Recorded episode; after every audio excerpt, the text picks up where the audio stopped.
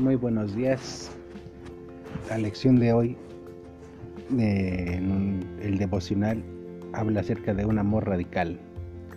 Voy a, a leer una pequeña historia, compartírselas.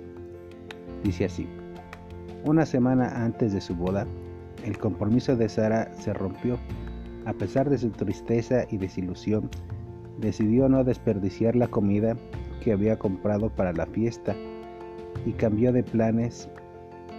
Quitó la mesa de regalos y modificó la lista de invitados, convocando a la celebración a residentes de refugiados locales para personas sin hogar. Jesús defendió esta clase de bondad que no discrimina cuando les habló a los fariseos, mas cuando hagas banquetes, llama a los pobres, los mancos, los cojos y los ciegos, y serás bienaventurado. Esto lo vemos en Lucas 14, 13 y 14. Señaló que Dios los bendecirá porque tales invitados no podrían retribuir al anfitrión. Así aprobó el brindar ayuda a personas imposibilitadas de ofrecer donación de caridad. Palabras o conexiones sociales. Que Jesús haya dicho estas cosas en una comunidad ofrecida por un fariseo podría parecer provocativo y radical, pero así es el amor verdadero, da algo para suplir las necesidades de otros, sin esperar nada a cambio. Jesucristo nos ha amado de esta manera, vio nuestra pobreza interior y dio su vida por nosotros. Conocer personalmente a Cristo es introducirnos en su amor infinito. Se nos invita a explorar la anchura, la longitud, la profundidad y la altura del amor de Cristo. Ok, Señor, ayúdame a explorar, a explorar las profundidades de tu amor. Dios les bendiga.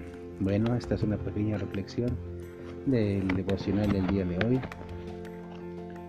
Y tenemos una lectura de Lucas 14, del versículo 7 al 14.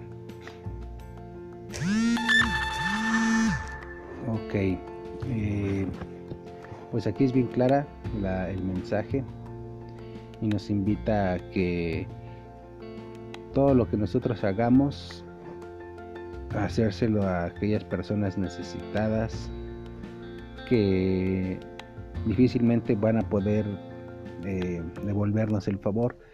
Eh, no esperar nada a cambio, en pocas palabras. Si vamos a dar algo, vamos a darlo con amor y sin esperar ser retribuidos. Porque muchas veces la gente que no conoce de Dios, pues dice, bueno, está bien, le voy a hacer un favor ahorita que él necesita y quizás más adelante que yo necesite voy a tener a alguien a quien apoyarme, a quien dirigirle para que me devuelva el favor. Eso yo creo que no está nada bien. Si vemos el ejemplo que nos da aquí la palabra, pues nosotros debemos de dar lo que tenemos, ayudar a las personas con amor y desinteresadamente, porque eso nos manda nuestro Padre Dios, que hagamos, que demos, así como Él dio todo, dio todo por nosotros, con la esperanza de que nosotros le aceptemos y, le, y creamos y, y dependamos de Él, pero Él lo dio todo por nosotros, por ti, por mí, por toda la humanidad. Entonces, pues nosotros debemos de ser así, debemos de ser sinceros con lo que damos en la medida que podamos hacerlo. Aquí yo creo que no debemos de, de compararnos con nadie. Por ejemplo, si tú puedes dar eh, 500 pesos en forma económica, pues yo no me debo sentir mal porque únicamente voy a poder darle, no sé, 100 pesos, por ejemplo. Eso es lo que yo voy a poder hacer. Y no importa que la cantidad, lo que importa es el hecho.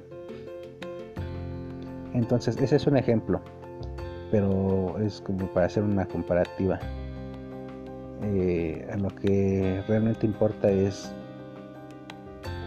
que lo que demos, lo demos de corazón y, no esperemos eh, ser retribuidos por la misma persona. Vamos a ser retribuidos en su tiempo porque Dios es un Dios bueno, Dios es un Dios justo y cuando menos lo esperemos yo creo que vamos a ser recompensados de diferentes maneras y no necesariamente por la misma persona. Puede ser otras personas, pueden ser de otra manera, pero sabemos que todo lo que llega a nuestra vida de parte de, de otras personas es porque Dios así lo ha dispuesto y son bendiciones para nuestra vida. Por eso aquí también caigo en otro en otra cuestión que debemos de así como tenemos gusto por dar, también debemos de tener gusto por recibir. Porque yo conozco personas que son muy generosas, que se desprenden de, de lo que ellos tienen sin ninguna dificultad que dan en cuanto está a su alcance, en cuanto ellos puedan o ven la necesidad, ellos no lo piensan dos veces y dan la ayuda, muchas veces económica, muchas veces material, con cosas. Así hay mucha gente y eso es muy bueno.